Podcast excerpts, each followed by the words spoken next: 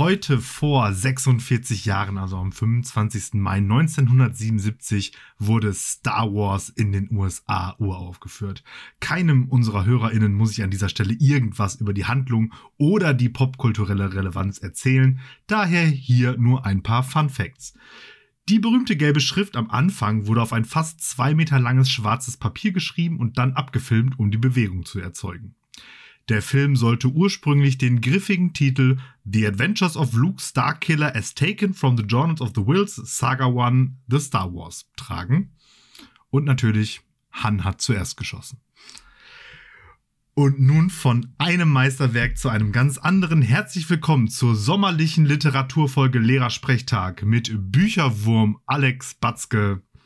Und Literaturkritiker Martin Pieler und dem Last Boy of Summer, Mark Hofmann.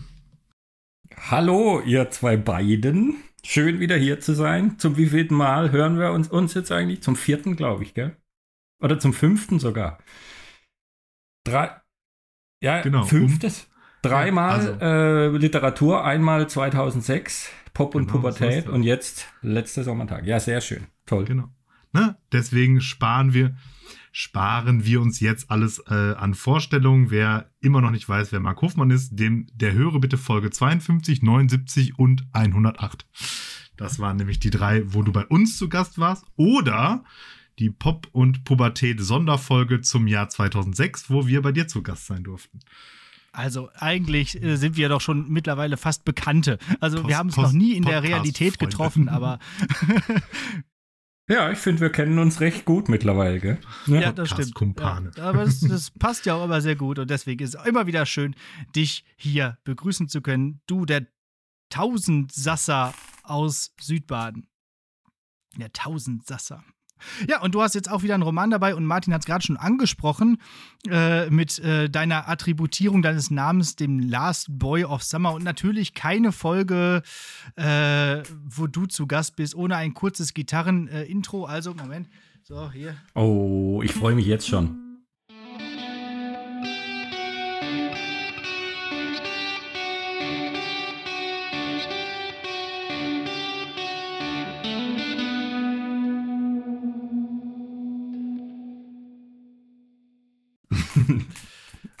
ja, genau. The Boys of Summer. ja, das habe ich mir. Also, schönste, schönste Lied der 80er, glaube ich, würde ich jetzt einfach mal sagen. Und wenn man mich zwänge, ja. es zu nennen, vielleicht sogar eines meiner Lieblingslieder oder das Lieblingslied äh, von allen. Und zusätzlich vielleicht sogar noch das, äh, eins der schönsten Lieder auch der Nullerjahre, nämlich in dem Cover von den Ataris. Äh, haben wir auch schon in einer Folge mal drüber gesprochen, von 2003 das Cover. Und äh, ich finde auch immer wieder, das, das geht auch wunderbar. Und äh, äh, quasi äh, sehr gute Verbindung auch zur Handlung des Romans. Das haben wir nämlich damals mit der Abi-Band gespielt, als ich Abi gemacht habe. Und dementsprechend passt das jetzt auch sehr gut äh, sozusagen hier zu diesem Roman. Ah, das ja, ist witzig, jetzt haben wir schon sehr gut. viel. Hm? Ja, genau. Jetzt haben wir schon sehr viel über äh, den Titel gesprochen. Wir haben ihn sehr häufig angesprochen. Aber bevor wir jetzt äh, direkt in Medias Res gehen, reden wir noch ein bisschen um den heißen Brei, dachte ich, im wahrsten Sinne des Wortes. Wir reden um den Sommer äh, und ne, da natürlich, wie immer, hier eine gern gewählte, von uns äh, gern gewählte Rubrik, die Grätschenfrage. Also, wie, äh, die Regeln sind ganz eindeutig und klar. Äh, es kommen immer zwei Begriffe und du musst dich entscheiden für den einen oder den anderen. Okay. Und zwar ohne Nachdenken. Ja. Ohne Nachdenken und ohne Begründung. Also die kommen so hintereinander weg dann. Alles klar. Genau. So. Äh, ich fange an? Okay. Ja, ich bin bereit. Äh, geht direkt los mit Gerüche, gemähter Rasen oder Petrikor. Gemähter Rasen. Meer oder Berge? Meer. Sonnenaufgang oder Sonnenuntergang? Sonnenuntergang. Motorrad oder Cabrio? Cabrio. Florida oder Kalifornien? Kalifornien. Freibad oder See? Freibad. Eis oder Pommes? Eis. Grill mit Gas oder mit Kohle? Gas. Bier oder Aperol? Bier. Biergarten oder Flaschenbier im Park? Flaschenbier im Park. Ah, das war's schon. Sehr gute Fragen, wunderbar. Sehr schön. Ja, ich finde, jetzt sind wir Ja, ja, jetzt sind wir äh, gehörig auf den Sommer. in der. Stimmung. Unsere Ja, ja. voll drin. Jetzt habe ich Lust auf Flaschenbier im Park und habe aber nur Wasser. Ja, ich habe ein Flaschenbier im Korbsessel in der Hand. Zum Wohl. Ich, ich habe hier ähm, ganz äh, stilecht äh, holländisches Amstelbier, Oh. was ich äh, auch immer wieder gerne mal am Strand trinke. Äh, das ist also auch entsprechend äh, Ja, sommermäßig. ihr sitzt ja viel an. Stränden rum, habe ich in letzter Zeit im Internet gesehen. Ja, Ja, das also, erstaunt mich immer Wir, wir wieder. hatten so einen Holland-Monat irgendwie. Ah, ja, ja, ja, ja. das stimmt. Wir waren immer so versetzt.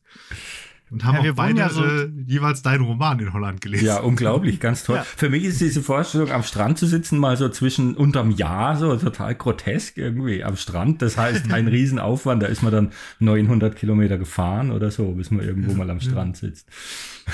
Ja, von euch auch aus, also von Freiburg aus bis äh, ans nächste Meer ist Nee, 900 ist nicht. Kilometer Sechs, weg. 600, äh, ein bisschen über 600, dann ist man direkt Gut, am, aber- am Mittelmeer. Ja, Aber auch das ist doppelt so viel wie Ja, ja, bei uns. klar. Also ja, das ist schon eine Ja, das, Aktion. das ja. ist Holland hin, zurück und nochmal hin. Ja, und dann immer, So, immer ja, durch, genau, den, durch den Gotthard fahren irgendwie, ist auch schon immer Aufregung dabei und so. Also es ist echt eine, eine Reise durch drei Länder dann halt einfach auch. Und äh, früher noch mit anderem Geld und so.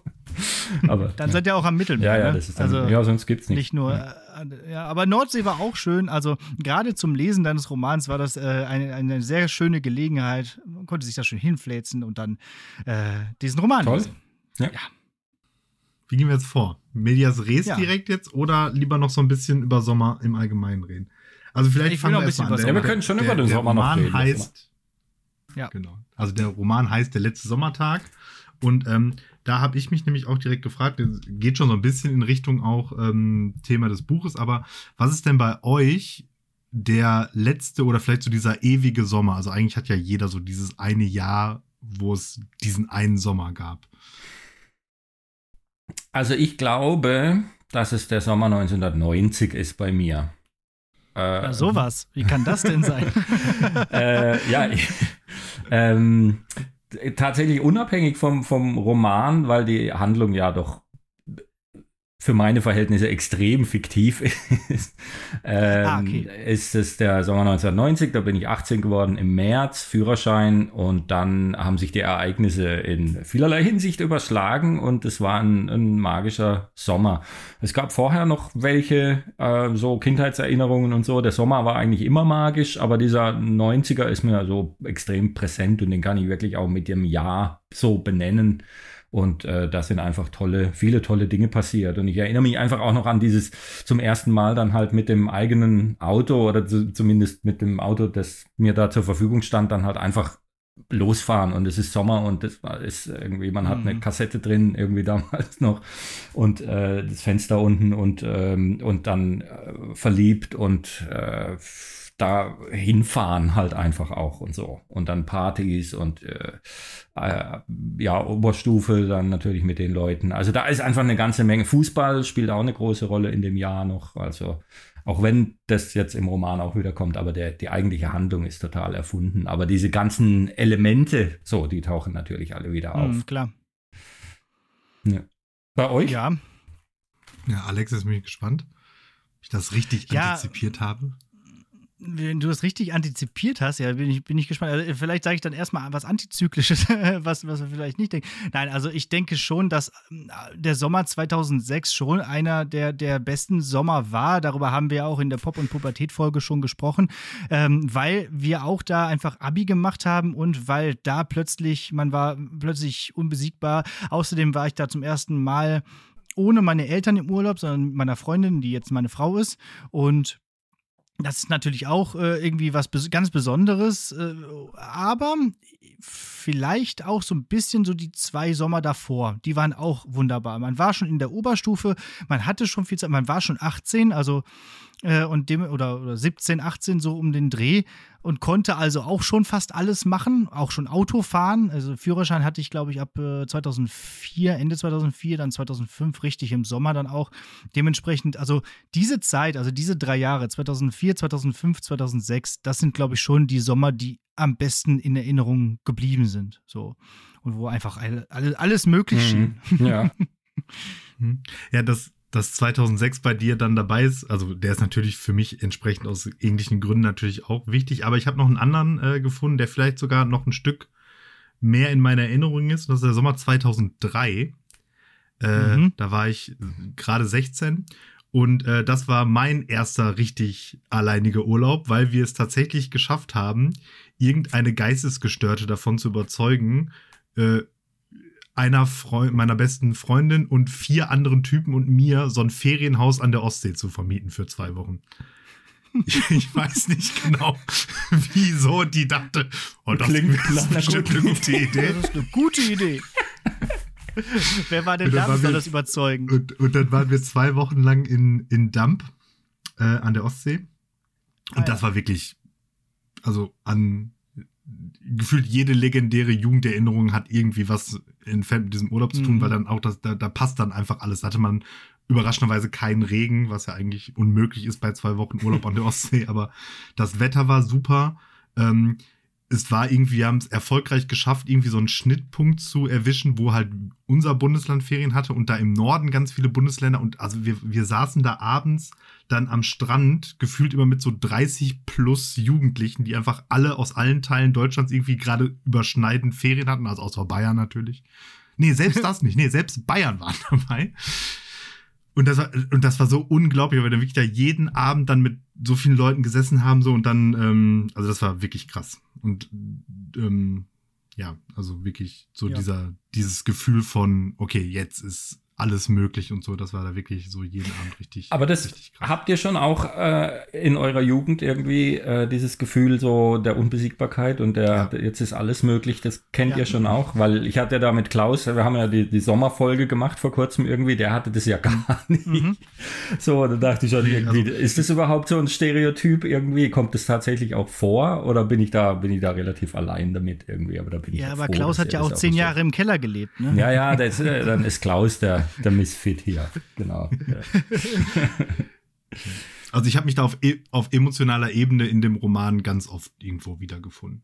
Hm. Also Ja, auch komplett. wenn da ja, Ja. dieser, dieser Zeitunterschied, weil der Roman ja auch 1990 spielt, also dementsprechend, aber ich glaube, das ist fast egal. Ja, das Mhm. ist egal. Und jetzt habe ich ist aber so, vor Ist kurzem. so ein- Stadt-Land ist noch mal vielleicht ein Unterschied, das könnte ich mir vorstellen. das mag sein, ja. aber Jetzt habe ich aber so ein Gespräch geführt gra- nach einer Lesung irgendwie, wo wir zu dem Schluss gekommen sind, ob die Jugendlichen heute jetzt gerade noch, ich habe das Gefühl, der Jugend von heute geht's generell nicht so gut momentan irgendwie, ich weiß nicht, wie ihr das seht, Mhm. ähm, ob die das auch noch haben oder ob mittlerweile die, die, die, ja, diese, diese multiplen Krisen irgendwie zu sehr aufs Gemüt drücken oder ob man trotzdem sich auch noch so geil fühlt und unbesiegbar und alles ist möglich. Das äh, Ja. weiß ich nicht, aber das haben wir so ein bisschen äh, überlegt. Ob das wirklich so unsere Zeit halt noch war, die vielleicht gedauert hat bis vor fünf Jahren oder so und da jetzt irgendwie was sich verändert hat. Aber weiß man nicht. Müsste man man die die mal fragen. ja. Es wäre ja so, dass wir vielleicht auch an der Quelle sitzen. Ne? Also ja, schon, aber das, die, die ja nächste Frage ist, empfindet man das im Moment eigentlich schon so oder nur im Rückblick? Also, wir hatten schon Spaß damals. Ja, ja. Und das haben wir auch gemerkt. Ja, das haben wir okay. damals auch schon gemerkt. Aber das ist auch wie immer dieses, äh, dieses Gefühl, äh, irgendwie auch wieder, was der Titel des, des Romans ja aussagt. Irgendwann ist das plötzlich einfach vorbei und dann hat man zum letzten Mal mit seinen Freunden am See oder im Park gesessen und da irgendwie irgendwann Geiles gemacht. Und dann war, ist das plötzlich das letzte Mal gewesen und keiner weiß es, dass es das letzte Mal war. Ja. Das ist auch immer so eine ganz spannende Erkenntnis, die man so aus dem, in der Rückschau so aus dem Leben ziehen kann. Ja. Auch wir schon. Ja. Mit unseren. Ja, aber klar, irgendwann, ich, 37. sobald du äh, einen Job hast und dann eben mit Kindern oder so, dann ist halt dieser Moment irgendwann, wo diese maximale Freiheit halt nicht mehr so existiert. Und vielleicht sogar auch ohne äh, Kinder geht man halt dann trotzdem nicht mehr an den See. Ah, da gibt's doch diesen tollen Film mit Ben Stiller, gefühlt Mitte 30. Wo sie, wo sie am Anfang, wo sie sagen so, oh komm, wir haben doch keine Kinder, wir können doch alles machen, wir könnten jetzt nach, nach Mhm. Paris fliegen und so. Und sie machen es halt einfach auch nicht und, und leiden halt auch an diesen, an diesen, die sind dann schon Mitte 30 irgendwie, haben alle Möglichkeiten, machen es aber halt nicht mehr irgendwie. Also es ist eher eine Altersfrage wahrscheinlich als, äh, als eine der Lebensumstände. Man macht es halt dann nicht Ja. mehr. Mit 18 ist halt egal. Ja. Außer man fährt mit dem Sportverein nochmal weg. Dann ist meistens nochmal wieder alles möglich. Dann ist man plötzlich wieder, wieder, wieder jung. Oder mit dem Kegelclub. Ja, genau sowas. Ja, ja, genau. Okay, dann würde ich jetzt sagen, starten wir wirklich mal in den Roman. Ähm, und jetzt einfach mal ganz kurz gefragt, worum geht es denn jetzt eigentlich in der letzte Sommertag? Also äh, spielt auf zwei Zeitebenen, 1990 und dann 2020, 30 Jahre später und ein, äh, die Hauptfigur kehrt zurück in sein Heimatdorf, das er äh, Hals über Kopf verlassen hat und ähm, äh, man fragt sich jetzt so ein wenig, warum er 30 Jahre nicht zurückgekehrt ist und warum er so schnell da verschwinden, verschwunden ist. Und ähm, so springt es jetzt auf diesen beiden Zeitebenen hinterher, erzählt äh, hin und her, erzählt die Geschichte äh, dessen, was passiert ist 1990, über dieses Gefühl der jugendlichen Unbesiegbarkeit, dann bis zum letzten Sommertag, also der, der Katastrophe eigentlich, die irgendwie da diesen Sommer beendet und die Jugend und die Unschuld und dieses ganze Gefühl. Und diese, und 30 Jahre später jetzt eben eigentlich die, die wieder, die Aufarbeitung dessen, weil natürlich der Schatten der Vergangenheit in die Gegenwart hineinragt. so. Also drei Freunde, dazu aber auch noch äh, Ex-Freundinnen und Frauen, äh, die da auch eine Rolle spielen. Also relativ viel Frauenpersonal für meine Verhältnisse äh, in dem Roman. Deswegen äh, verkaufe ich ja auch, äh, bin ich ja kein Bestseller, weil ich Männerromane schreibe. Und da gibt es, glaube ich, wenig in Deutschland, die da richtig viele Bücher verkaufen. Irgendwie in dem Genre Männerroman. Also Frank Gosen. Weil Männer alle doof sind und nicht lesen. also Frank Gosen fällt mir eigentlich niemand ein. Und ähm, ja. ja, so. Sven Regner vielleicht. Ja, Regner noch, genau. Ja. ja, das ist die Geschichte. Und diese Handlung, also ähm, als ich so das gelesen habe, da habe ich mich immer so ein bisschen erinnert an ähm, Rückkehr nach Reims von Didier Eribon. Also, nee, das kenne ich nicht. Nee. Abge, äh, kenne ich überhaupt das, nicht. Guck mal, das ist doch witzig. Also, wenn wir das jetzt analysieren würden im Unterricht, dann ja. würden wir sagen, hier hat sich der Autor inspirieren lassen vom französischen äh, Soziologieprofessor Didier Eribon in seiner Beschreibung der Rückkehr in seine Heimat. Äh, denn der war auch 30 Jahre weg und dann ist der Vater gestorben und dann ist er zurück, aber die Mutter ist da äh, am, am äh, Leben und dann sprechen die irgendwie über die Zeit und über alles und ähm, und äh, ja, dann fallen die Veränderungen auf und wie sich das, äh, ja, wie auch der Rechtsruck auf dem Land sich ereignet hat. Und ähm, ja, also es ist eine ganz spannende Soziologiestudium mhm. äh, sozusagen äh, von eben Didier Eribon. Äh, steht auch hinten drauf, das wichtigste Soziologiewerk seit äh, Bourdieu oder so. Mhm. Und das habe ich irgendwann mal aus einem intellektuellen Anflug von ich weiß nicht was gelesen und äh, ja, äh, doch, äh, fühlte mich dann daran immer äh, erinnert. Mhm. Aber ne, man kann sich, äh, äh, man kann es ja irgendwie auch selber so an sich merken, wenn man lange nicht irgendwo gewesen ist mal, oder man kommt zurück ins Heimatdorf, man kann sich das gut vorstellen. hier zum Beispiel fand ich sehr schön im Roman Die Siedlung. da steht jetzt eine Siedlung statt eines Fußballfeldes. Früher war das Fußballfeld der Mittelpunkt der, ja, der des, des Lebens, mhm. ne? Und ja. jetzt ist da, äh, glaube ich, eine Siedlung, hast du Ja, ja eine ne? Neubausiedlung, genau. Ja. Genau, so richtig, wahrscheinlich so eine richtig hässliche, ja. lieblose, seelenlose Neubausiedlung mit so weißen Häusern und so, man kann sich das vorstellen. Da dachte ich an äh, Counting Crows, Big Yellow Taxi. Hier, äh, They paved paradise and put up a parking lot. Mhm. Ja, diese, ja. diese Zeile. Ja, stimmt, ja. Ja, da, ja. da, da kann man es dann, das ist dann die, die, die Metapher eigentlich für, ja, für, für, für dieses Verschwinden dann auch der, dessen allen, was, alles, was, was wichtig war. Und ich finde in dem Roman eben mhm. auch noch äh, die zweite, die das ganz deutlich macht, ist so, wir haben diese zwei Fußballvereine, ja, die, die, dieses Lokalderby, die dann aber eine Spielvereinigung halt äh, machen, Jahre später. Ja. So. Was aber tatsächlich so in meinem Heimatort genauso ist. Also das ist wirklich auch ja. real und genauso passiert. Und die beiden Fußballplätze sind, ein, sind beides Neubaugebiete und das, der, der neue, die neue Sportanlage liegt wirklich mitten zwischen beiden Dörfern jetzt so. Also es ist so, sogar, was das Setting angeht, irgendwie genau diese Verschmelzung. So auf dem Niemandsland. Ja, genau. ja, ja, ja. genau. Das kennt man ja auch, diese Rivalisierung zwischen diesen, diesen, äh, also nicht ja, von Dörfern oder von, von Gemeinden oder so. Ja, ja. vor allem im Fußball. Und dann ist es ja, aber plötzlich oder weg, ja? Ne? Ja, also äh, eine Sache fast auf Leben und Tod und dann ein paar Jahre später weiß überhaupt niemand mehr, dass es da mal ein Problem gab oder so. Das finde ich ja auch an Geschichte eigentlich irgendwie so interessant. Ja, gerade noch irgendwie ja. äh, kämpft man hier um, um alles Mögliche und dann ein paar Jahre später ist es irgendwie, gab es eine politische Veränderung und gar niemand weiß mehr, was eigentlich das Problem war oder so. DDR oder so, was weiß ich. Äh, wie, ja. wie in so einer, so einer mittelalterlichen Fehde. Ja, ja, Oder genau. Generationen sich umbringen und keiner weiß. Ja, ja, eben, ja. Und man denkt so, es gibt nichts Wichtigeres und dann ein paar Generationen später so weiß niemand mehr, was da eigentlich war. Ja, und tro ich, trotzdem ist es ähm, ja super, super relatable. Kann, sie, kann jeder irgendwie nachvollziehen. Ja. Äh, was du jetzt gerade so. Oh, Martin, du zuerst? Ja, genau. Ich, ich wollte jetzt mal so ein bisschen, also so, die, die Handlung haben wir jetzt so. Ich muss sagen, ähm, ich war mir am Ende so gar nicht so sicher, also nicht, ne, wie formuliere ich das jetzt?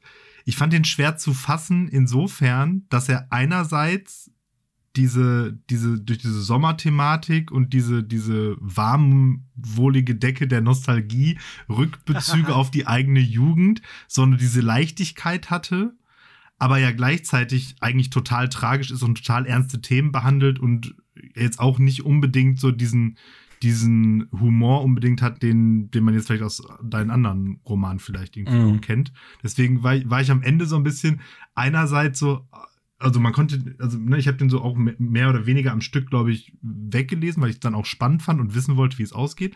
Aber irgendwie so am Ende hatte man so, so, so ganz komisches Zwiegefühl sozusagen ja. aus, so einem, aus, so einem, aus so einer gewissen melancholischen Traurigkeit, aber halt auch so dieses, ach, das mhm. war doch eine schöne Zeit. Also es war ganz, äh, ja, für so einen Sommerroman, den man am Strand liest, sehr emotional aufrührend, fand ich. Ich ja, dachte schön. da nämlich auch, ich lese das und ich lese und, und, irgendwie, es hat, äh, so wie Lanz immer sagt, das hat was mit mir, also hat was mit einem gemacht. Also mhm. fand ich wirklich, also äh, man denkt so, man, man liest sich da jetzt so rein in die, in die Seiten und blättert so durch und dann, uiuiui, Ach du, das.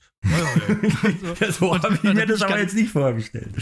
Ja. Das bin ich gar nicht so gewohnt. Ja, so. ja. ja das ist, ist jetzt, also ich habe so, es ist jetzt mal zum ersten Mal, dass es, glaube ich, ein bisschen was mit Literatur zu tun hat, was ich so mache. Bisher war es ja einfach so, ich schreibe halt, was mir Spaß macht und jetzt habe ich mich schon ja, ist, er ist sicher ernster und melancholischer als äh, die bisherigen Sachen und ähm, auch, äh, ja, äh, tragischer natürlich. Ähm, ich habe so diese Geschichte mit diesem, da geht was zu Ende ähm, und, und man muss, und da, man blickt darauf zurück. Ähm, das war halt eben die eine Sache, aber ich habe halt beim Schreiben, ich glaube, man braucht halt irgendwie, man braucht halt an irgendeiner Stelle braucht man ein Problem, das gelöst werden muss. Mhm ich, ich kann mir gar nicht anders vorstellen, wie es sonst funktioniert. Ich glaube, wahrscheinlich funktionieren alle Geschichten so. Also man muss halt, die Hauptfigur muss ein, muss ein Problem lösen. Im Krimi ist relativ klar, was das Problem ist. Mhm. In allen anderen äh, Genres muss man halt das Problem schaffen irgendwie. Und ähm, was mich viel mehr inspiriert hat, wirklich, als äh, jetzt das, was du vorhin genannt hast, was ich gar nicht kannte, ist ähm, Stephen Kings Ace. Ähm, das mir, okay, und zwar, jetzt Achtung, äh, ist mir das erst, ich habe es ein paar Mal gelesen, aber es ist schon lang her und dann habe ich mir den Film, die Verfilmung angeschaut und der zweite Teil ist ja wirklich fast schon wunderschön, vor allem die letzte halbe, dreiviertel Stunde oder nach dem Showdown auch, weil da ja so richtig klar wird, dass dieses äh, Böse halt für jeden was anderes bedeutet. Und mhm. ähm, dieser Clown eigentlich auch nur ein Symbol ist für das jeweilige Trauma, was halt jeder mit sich rumgeschleppt hat von diesen Figuren. Und dass dieser Kampf gegen das Böse eigentlich, und das wird im Film, finde ich, super, super deutlich, halt der Kampf gegen den, den eigenen, das eigene Trauma oder das eigene, äh, das war den Dämon halt, den man mit sich rumschleppt ist. Und das ähm, ja. fand ich so, und es geht auch nur gemeinsam geht nur als Gruppe. Das hat der Film, finde ich, auch nochmal ganz, ganz schön gezeigt. Einer allein kann es nicht lösen. Du brauchst da Hilfe. Und das war, als ich das gesehen habe, war mir plötzlich klar, wie der, wie der Sommertag funktioniert irgendwie, weil ich habe ein paar Jahre mit dem Roman irgendwie rumprobiert und wollte halt eigentlich dieses Boys of Summer in einen Roman packen. Diese Idee und das Gefühl, was dieses Lied bei mir auslöst, was ja auch auf zwei so Zeitebenen immer hin und her mhm. springt. Und ähm, das habe ich, ich konnte es nicht greifen. Und als ich es gesehen hatte, wusste ich, wie es gehen soll. Und deswegen ist wahrscheinlich halt da diese Tragik auch drin. Oder dieses, es ist halt dann eben nicht mehr lieb und nett, sondern es ist wirklich schlimm auch, was da passiert ist, einfach. So. Ja, und ich fand auch sehr spannend, ähm, wie das Ganze dann irgendwie am Ende ähm, rauskommt. Dazu kommen wir gleich nochmal, wenn wir über die Erzählstrategie des Romans sprechen. Aber ähm, man ahnt ja irgendwie schon, so während des Lesens irgendwie schon, was, was da passiert ist. Der, dieser Elefant ist ja die ganze Zeit im Raum. Man ja. denkt sich schon, hm, äh, ja, das ist doch wahrscheinlich. Also, wir werden jetzt das Ende nicht spoilern hier, aber ne, man, man ahnt es schon während des Lesens, aber es wird einfach nicht greifbar. Es schwebt irgendwie so im Raum und genauso ist es ja auch dann in der Gegenwartshandlung oder in diesem Heute. Äh, bei den, bei den äh, Freunden, die sich dann wieder treffen. Und alle reden sie und alle reden sie um das Thema herum und dann braucht es halt diese äh, von auswärts, diese, ähm, wie, wie hieß sie jetzt, diese russische Freundin? Ja, Natascha, ja. Natascha ja. natürlich, genau. Und äh, die, die dann irgendwie sagt, ey Leute, äh, wieso redet ihr hier die ganze Zeit um das Thema herum? Warum spricht es denn jetzt hier keiner mal an? Mhm. So, ne? Also, ja. und das finde ich, das fand ich wirklich, äh, naja, sagen wir mal, meisterhaft. Also, äh, ne, wie das äh, auch die ganze Zeit so ein mit begleitet so. Ja, ähm, ist halt, zum einen haben die natürlich alle ihre Gründe, warum sie nicht drüber reden wollen, aber dann ist es halt auch diese, ja. diese, die ich ja immer auf der, der ich immer so rumreite, diese süddeutsche Mentalität. Ich weiß nicht, wie es bei euch ist. Ich habe immer den Eindruck, vielleicht anders, aber vielleicht auch nicht, dass halt Männer, man redet das halt ist hier nicht, genau, genauso. Halt ja. ja, das, das ist hier genauso. Also äh, Ruhrpottler sind, glaube ich, noch die, die also die, hier redet keiner über seine Gefühle. Das war hier früher alles mal Preußen und hier ist wirklich irgendwie alles ja, eher so, äh, also da, dass ich meine Eltern mal über irgendwelche Gefühle oder irgendwelche Probleme habe hören, nee, also nee, mhm. das gibt's nicht. das wird nicht angesprochen. Ja, okay. Wobei ich aber jetzt da auch glaube, dass da neben dem regionalen Aspekt auch noch so ein Generationsaspekt durchaus eine Rolle spielt. Mhm. Ja, das kann sein, ja. Ja. Vielleicht wird es ja. Man redet nicht drüber. Weil jetzt jeder einen Podcast drüber, über seine genau, Probleme genau, macht. Wenn jetzt über ein Problem hat, macht er einen Podcast. Oder einen zweiten dann noch, ne, Alex? ja, wenn, der ein, wenn der eine nicht mehr reicht. Ja. Aber das, das vielleicht auch so ein bisschen, das ist vielleicht auch so ein bisschen so ein Männerding dann, also ja, ja, genau. so Gleich durchdrehen. Ne? Also ja, ja. jahrzehntelang es nicht hingekriegt, selbst mit dem besten Freund über die Gefühle zu sprechen. Aber das erstaunt mich wirklich, wenn, ja, ich, wenn ich meine Frau mit, mit, Freundinnen, ja, ja ich sitze da manchmal fassungslos und fasziniert gleichzeitig daneben, wie die sich auch in, in Verästelungen, in Details, in, in Nuancen verlieren können, ja, bis man wirklich alles auch genannt wurde. So, wo, wo, wo man als Mann denkt, so, ja, ich wusste gar nicht, dass es da so weitergeht. Einfach, ich dachte, da ist schon irgendwie, ja, mit einem Satz ist der Fall erledigt, aber dann ist es so abendfüllend auch irgendwie. Also ich muss aber auch sagen, so, ah, könnte einen auch ein bisschen langweilen, vielleicht auch. Ich weiß es nicht manchmal. Ja. So. ja, ja.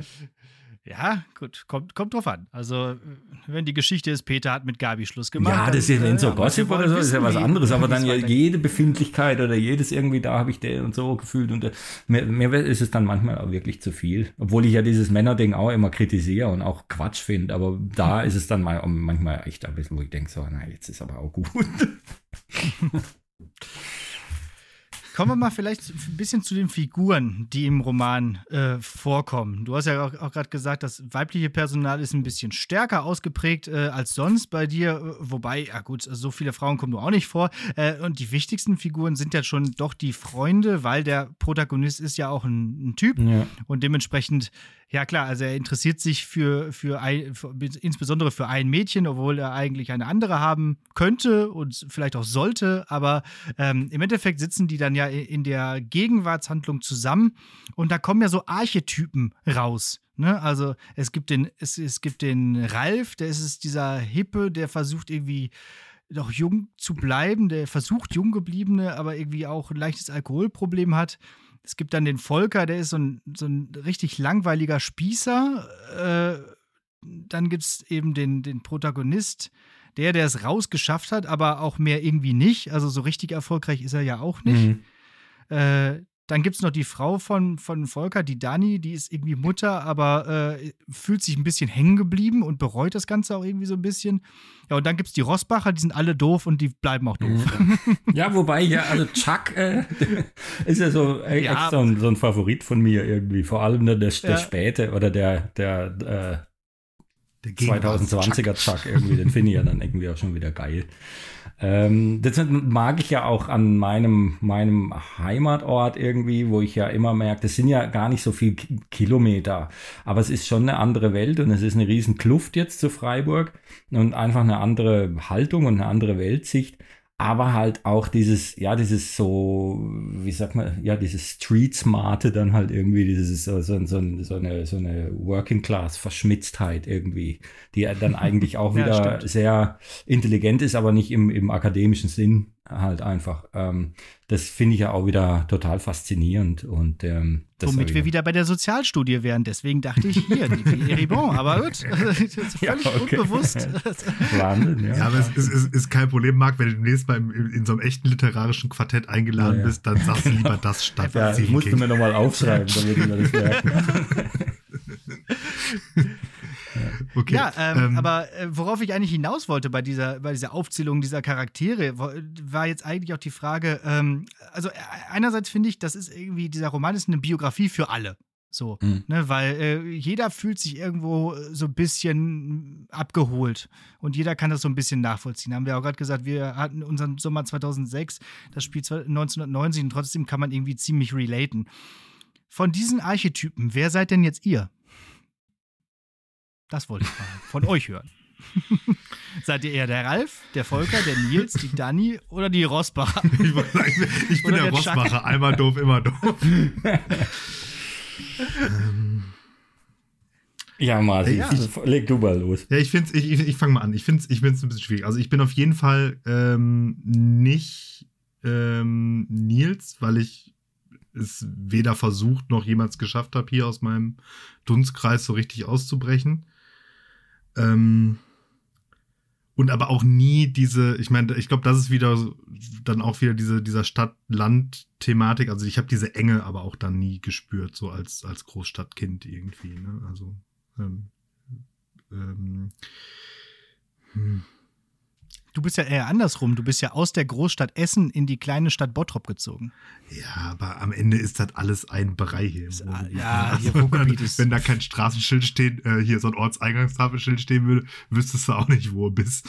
Ähm, ja. ja. und ansonsten weiß ich nicht. Also ich habe so ein bisschen vom vielen. Also ich habe durchaus oder ich, ich stelle an mir fest, wie ich durchaus so, so, so langsam so Spießer-Elemente durchaus auch entwickle, äh, so Volker. Aber Volker ist, ist das ja nicht geworden. Der war es insgeheim ja irgendwie schon ja. immer, glaube ich. Mhm. Also deswegen weiß ich, wenn ich mir jetzt einen aussuchen müsste, wäre ich dann wahrscheinlich am ehesten Ralf. Nur nicht. Ich glaube, ich bin insgesamt einfach nicht oder noch nicht so unglücklich wie die Protagonisten. Mhm. Die sind ja auch noch ein bisschen älter als Ja, wir, genau, ne? ich habe noch ein bisschen Zeit. Zeit, ja.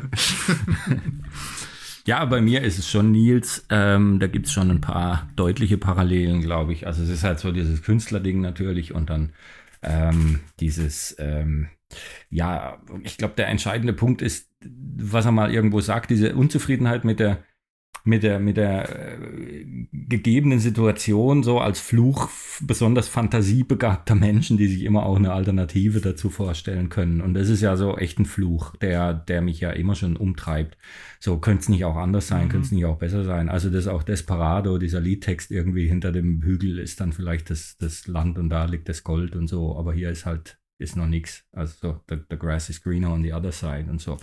Das ist irgendwie was, was mich mein Leben lang begleitet und was wirklich ein, äh, was ein, einerseits ein Antrieb ist, andererseits wahnsinnig anstrengend.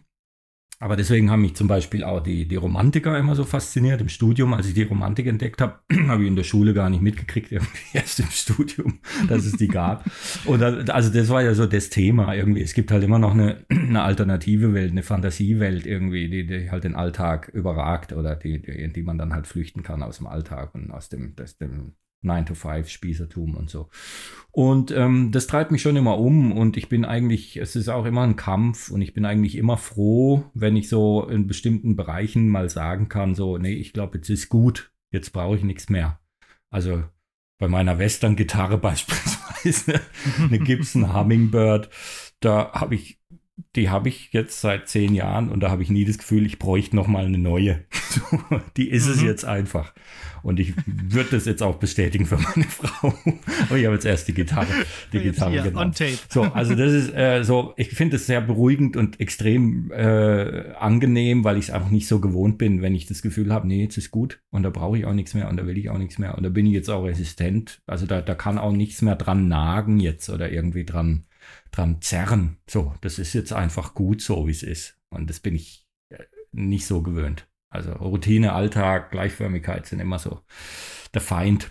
Und das macht das Leben extrem äh, übermäßig anstrengend teilweise. Tja. Ja, jetzt habe ich aber über meine Gefühle Tja. geredet hier. Ja, ja. ja, ja und du ja, im Podcast aber, ne? Ja, also ja, ja stimmt. Podcast. Nur im Podcast. Ja, privat nicht natürlich. privat niemals. Alex, du? Ich überlege noch, wer, wer ich denn sein würde. Und irgendwo ist es dann doch, glaube ich, eine ziemliche Mischung. Äh, ich glaube, ich wäre gerne Nils, der es rausschafft, um tatsächlich irgendwie künstlerisch tätig zu werden. Aber im Endeffekt bin ich dann Nils, der es rausgeschafft hat, um Volker zu werden. also, ich bin zwar aus meiner Heimatstadt entflohen, aber damit nur in eine Stadt gezogen, in der äh, ja äh, man eigentlich sofort bei Eintritt äh, zum ziemlich zum Spießer wird hier nach Münster und ähm, bin damit aber auch ganz zufrieden. Also so dementsprechend halt auch so ein bisschen, halt auch wie der Volker. Manchmal denke ich dann, ich müsste mal ein bisschen aus mir raus und müsste mal so ein bisschen der Ralf wieder werden. So der Ralf, der äh, quasi der ich früher war, vielleicht mal. Ähm, aber dann merke ich ja so, ist, nee, also ist eigentlich auch ganz gut so. so ich, also ich habe mich beim Volker, glaube ich, ziemlich äh, abgeholt gefühlt. Wobei diese eine Passage, wo, wo es darum geht, dass die irgendwie mal einen drauf machen wollten und dann irgendwie schon um 9 Uhr zu Hause. Das äh, könnte nicht passieren. Zu Hause das könnte Nein, das ist so schon extrem also, bei, bei, Volker. Wobei ich die tatsächlich auch geklaut habe. Das hat mir mal irgendwie die Frau von einem Kumpel erzählt. ja, klar, da kann man sich auch so gut geil, vorstellen. Ey, wobei ich ja sagen muss, der letzte Junggesellenabschied, auf dem ich war, der war ja auch um 22 Uhr beendet. Ne? Ich, ich erzählte im ja. Podcast davon. ähm, Stimmt. Ja, an, ja, ansonsten, Alex, so in 15 Jahren vielleicht auch einfach Danny. Ja. Das, das stimmt. Wenn, wenn mein, wenn mein Sohn, der jetzt eins ist. Ja. Regretting Fatherhood. So ja, genau. Dann ist der 16. Das hm. würde ziemlich gut passen mit dem Sohn von der Danny. Ne? Oh ja, ähm, ja. ja. richtig.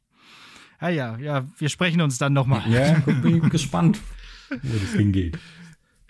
Ja. So, wo wir jetzt hier gerade schon in so einem äh, Identifizierungsmodus ähm, sind, wo wir uns jetzt Figuren äh, identifiziert haben. Ähm, also, das ist mir ganz äh, äh, beim Lesen sofort eingebrannt gewesen. Gibt es so etwas wie diesen most relatable Moment in dem Buch? Und ich habe, oder Passage, und ich habe da einen, und das ist, hat eigentlich gar nichts mit dem Roman in Wirklichkeit zu tun, aber das hat mich so abgeholt.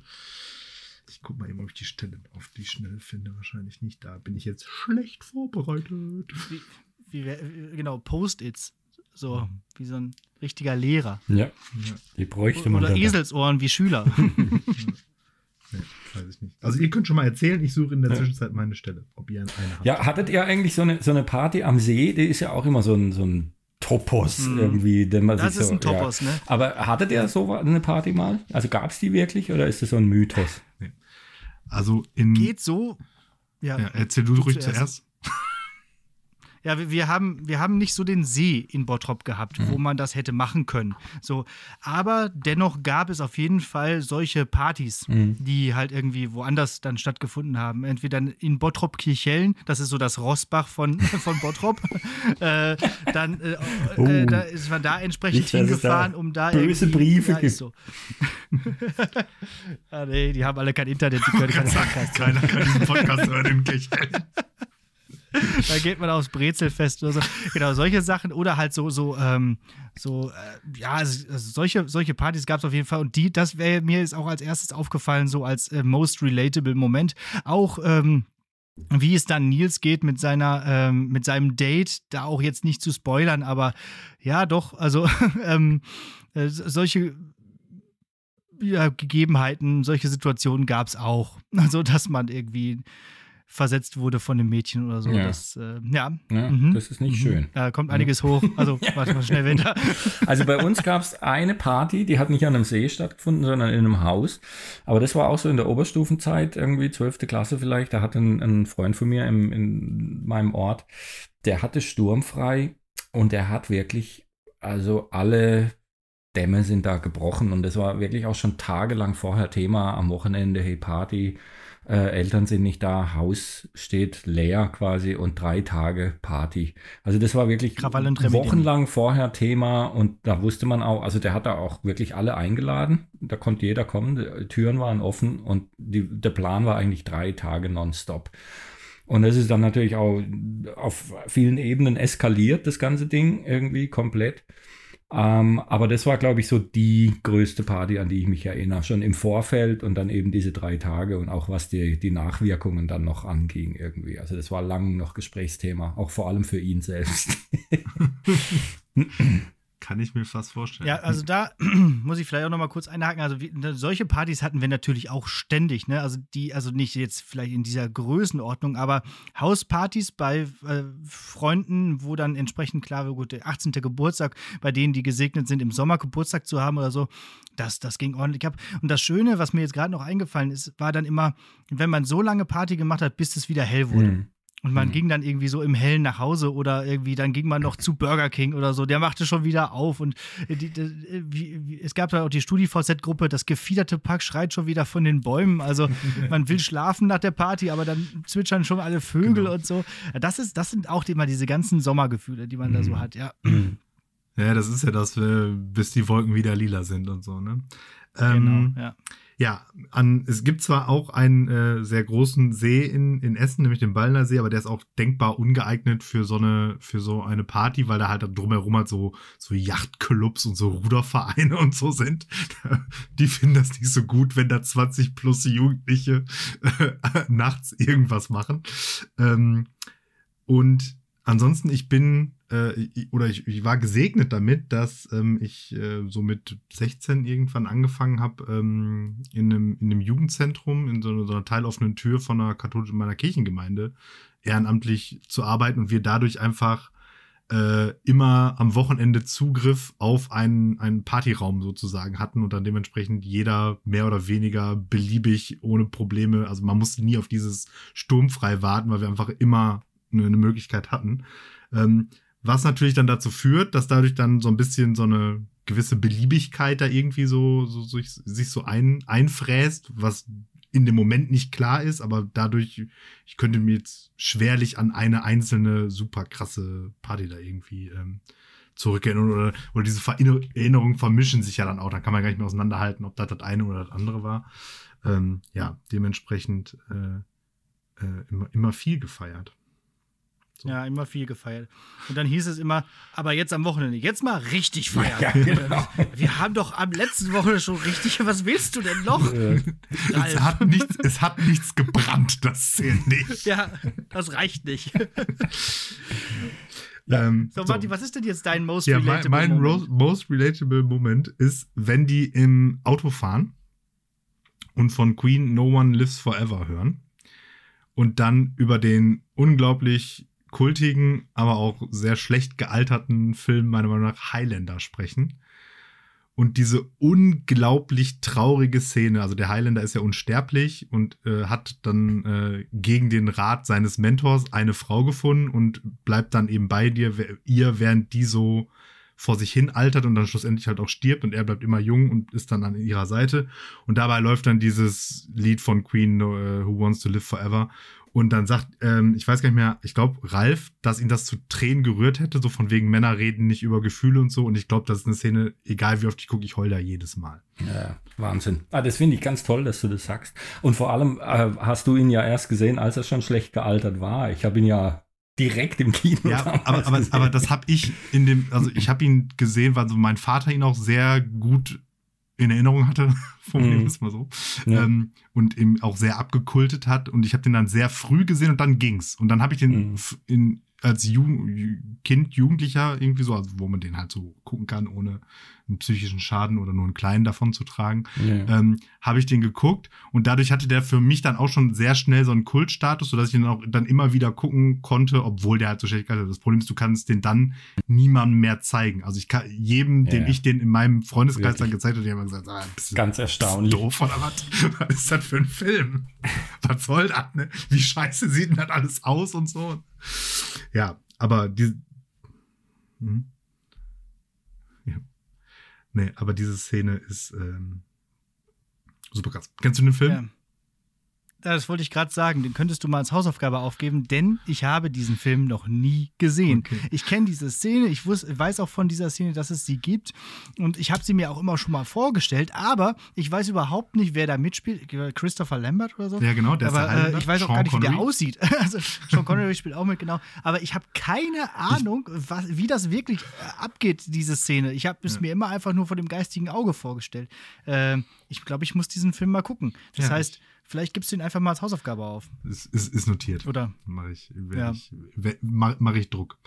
Ja. Ja. Genau, und Queen hat halt ähm, im Prinzip der, Ja. der ganze Soundtrack ist ähm, von Queen, nämlich die, das Album äh, Some Kind of Magic heißt es, glaube ich.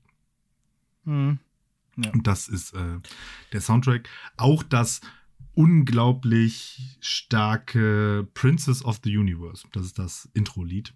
Und da kriege ich auch, wenn ich das jetzt höre, jedes Mal Gänsehaut, weil, also die, der Film ist auch so eine Jugenderinnerung, glaube ich. Also daran, daran liegt Ich habe so, neben Star Wars ist der Film und dann gibt es noch so eine, so eine vierteilige Fernsehverfilmung von Die Schatzinsel.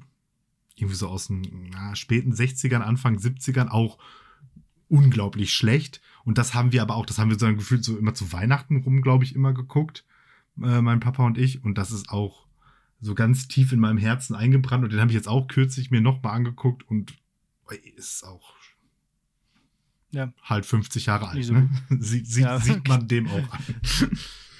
Naja, was soll man sagen. Aber gut, jetzt kann ich den halt auch nicht mehr, jetzt ist er ja schon biased. Ich kann diesen Film ja jetzt nicht mehr so gucken, wie Ja, er das- ähm, das- vielleicht wirken könnte. das Aber zum Positiven dabei, ich weine ja eh nicht bei Filmen, von daher äh, würde ich auch dabei, hätte, hätte ich auch dabei. Da bist du echt? Ja, ich, also ich, meine Hart. Frau wirft mir ja immer vor, ich weine nur bei Filmen, nicht in der Realität.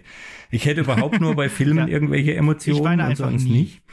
Ähm, also das ist schon krass. Ähm, ich gucke wirklich Filme mit einer Intensität, die echt auch schon, ja, sagen wir mal, sozial auch nicht mehr kompatibel dann ist irgendwie. Also mich kann man auch nicht ansprechen oder so. Ja, ich, das ja also wenn das was ist, was mich wirklich reinsaugt und ich gucke eigentlich auch nur Sachen, die mich, die mich so mitnehmen, sonst, sonst habe ich da gar kein Interesse dran, dann ist es ganz schwer. Da, ich kann mich da nicht unterhalten oder irgendwas daneben. Ich bin da drin, ich bin da, ja, das kann man wahrscheinlich meiner Mimik ansehen. Ich spiele da, glaube ich, dann auch mit irgendwie. Ich, ich, ich, ich bin da, also das, ich bin da derartig involviert und ich beobachte es gerade bei meinem Sohn, wenn der so Hörspiele anhört irgendwie gerade. Der ist derartig weggebeamt, der, der kriegt nichts mehr mit. Du Mhm. kannst nichts mit dem anfangen. Gar nichts. Ja, ja, gut. Ja. Das ist doch cool, ja. Nee, bei dem Disney-Film oben, da äh, habe ich kurz so ein leichtes Tränchen das ist aber fast, auch einer- mir fast ins Auge Ja. gestiegen. Also, Ja. nee, oben oder Ja, ja. doch ab in die. Erde, also der mit den Ballons, ne? Ja, ja. Genau. Äh, genau. Und alles steht Kopf, den fand ich auch äh, Ja. wirklich. Also bei, sehr bei oben kann man schon mal weinen, auch als. Erwachsener, finde ich schon auch. ja, ja. Fast, fast, Ich habe natürlich minutenlang geschluchzt. Also ich, ich heul ja insgesamt viel, eigentlich so in meinem Leben. Ähm, bei Filmen aber tatsächlich relativ selten. Also und also wenn dann, dann ähm, muss also oben muss ich auch sagen, war ist, ist hart an der Grenze. Also wie gesagt, diese Highlander-Szene gefühlt jedes Mal und äh, A Green Oh ja. Mile. Also, da- Oh, wisst ihr, wo ich auch geweint habe? ich glaube, ich, ich glaube, bei The Green Mile, das war das erste Mal in meinem Leben, dass ich meinen Vater auch hab weinen sehen. Oh. Und? Wie war das? Das ist bei mir noch nie vorgekommen. Schwieriger Moment, oder? Vater weint. Ja, ja. Ich dachte, der ist Oh, kaputt einfach. Keine Ahnung wahrscheinlich. Ähm, ganz, ganz, ganz schlimm für mich, Okay, fast nicht zu ertragen, war äh, Benjamin Button. Äh, und zwar am Schluss. Oh ja. Ah, okay. mhm. Da hatte ich. Das ist ja so Ja, ein bisschen nur so ähnlich wie Ja. Highlander, ne? Und mich hat dieser, dieser Schluss, Ja, wo der dann als Kleinkind an ihrer Hand dann da läuft, hat mich, hat mich im Film Ja, und dann die ja. nächsten Tage dann jedes Mal, wenn ich wieder dran gedacht habe, komplett zerlegt irgendwie. Also ganz schlimm. Ich kann den auch nicht mehr angucken. Das ist einer von den Filmen, die ich total feier, aber nie mehr anschauen möchte. Da gibt es einige. Aber der äh, schon wegen dem Schluss irgendwie. Ganz schlimm. Ja. Mhm. Ah, den möchte ich nochmal wieder sehen. Ähm, kommen wir von den ganzen Emotionen doch vielleicht mal wieder ein bisschen zu was Langweiligem, bisschen was Deutschunterrichtmäßigem, nämlich der Erzählstrategie des Ah, Romans. ja. Äh, da, äh, ich habe ich hab mich, also ich bin ja jetzt sehr lange schon raus aus dem Beruf und ich habe mich ein bisschen Oh je, berufen oh je. gefühlt, das Ganze mal zu analysieren. Und, und, und ähm, nee, ich, ich habe so ein paar Sachen festgestellt, ähm, die ich eigentlich ganz gerne einfach mal ansprechen würde. Es ist nicht wirklich eine Frage dabei, aber vielleicht kannst du ja trotzdem dazu Stellung beziehen. Das erste, was mir aufgefallen ist, das ist, glaube ich, der erste Roman von dir, der in der dritten Person geschrieben ist, oder? Richtig. Ja. Wow. Toll beobachtet. Ja. Fand ich auch eigentlich extrem krass dann für mich. Ja. So, es war wirklich so ein Experiment. Ich wollte das äh, einfach mal machen, weil ich dachte, das ist jetzt irgendwie ja, mal, muss mal irgendwie was Neues ausprobieren. Mhm. Und hatte aber beim Schreiben immer große Zweifel, ob das wirklich gut ist oder ob das nicht eigentlich auch wieder ein Ich-Erzähler sein müsste. Mhm. Ist mir eigentlich immer noch nicht ganz klar. Okay. Aber es ist letztlich ja auch egal. Äh, es interessiert gar niemanden, habe ich gemerkt. So, außer dass es dir jetzt auffällt. Das in- in- interessiert, glaube ich, genau Autoren, Lektoren und Deutschlehrer. Das sind die drei Menschengruppen. genau. Nein, aber ja, ihr habt ja jetzt auch noch nie einen Roman gelesen, wo er gedacht hat, hm, das müsste aber eigentlich nicht Erzähler sein oder so. Das hat man ja nur selber. Aber ich habe immer derartig diesen Drang, zu einem Ich-Erzähler Mhm. zu, zu greifen, dass das für mich jetzt wirklich so ein Experiment war und auch halt nochmal ein Schritt zu diesem, ich schreibe jetzt mal einen richtigen Roman, so, der ein bisschen mehr mit Literatur zu tun hat und ein bisschen weniger mit mir selber halt irgendwie.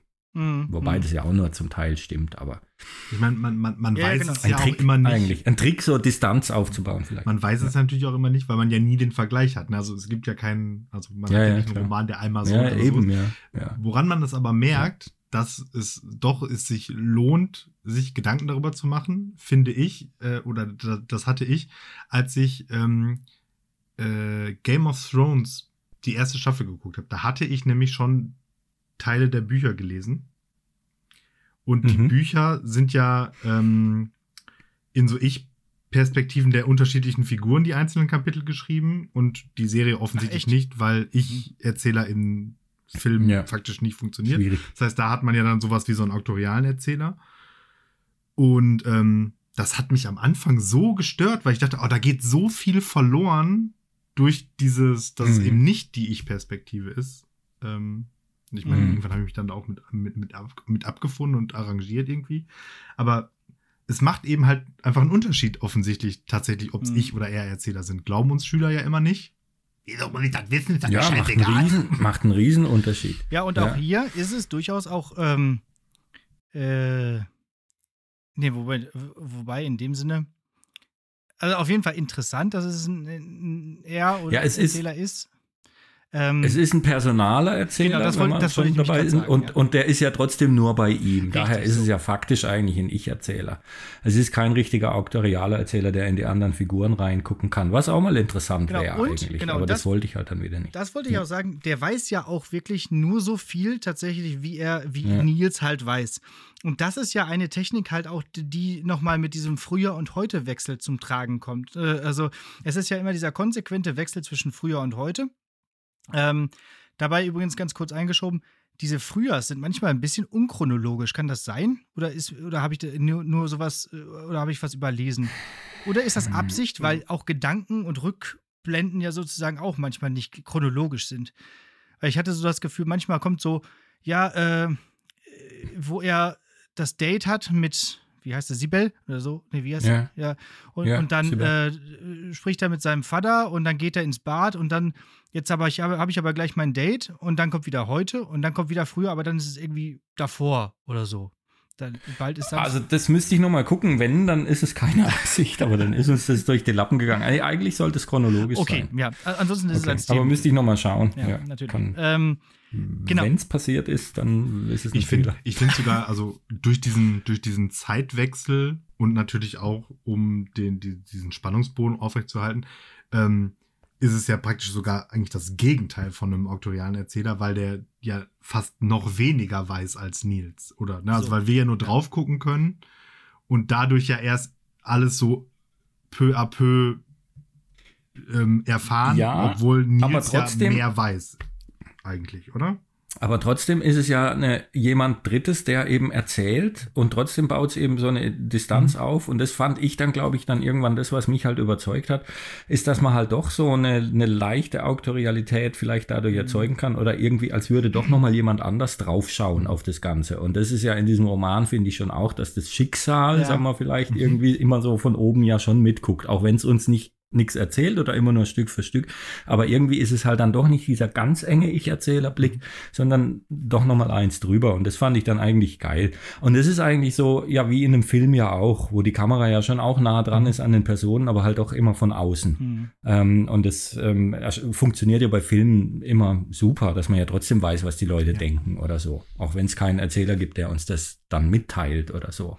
Aber das ja war eigentlich der Versuch. Es gibt ja auch dieses Moment, äh, wenn das, das, vielleicht habt ihr das auch schon mal erlebt, wenn man so in Krisensituationen ist, in Prüfungen oder in irgendwas, wo gerade was Schlimmes passiert ist, dass man sich plötzlich wie von außen selbst sieht. Ja. Ne? Und irgendwie, vielleicht ist es ja auch hier da, da so ein bisschen so, weil es ist ja auch irgendwie eine sehr äh, krisenhafte Situation, in der er Mhm. sich da befindet.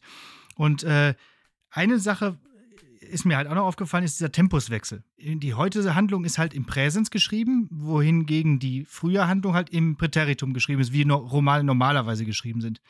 Mhm. Ähm, und ich finde, dadurch hat gerade die heute Handlung so eine absolute Unmittelbarkeit.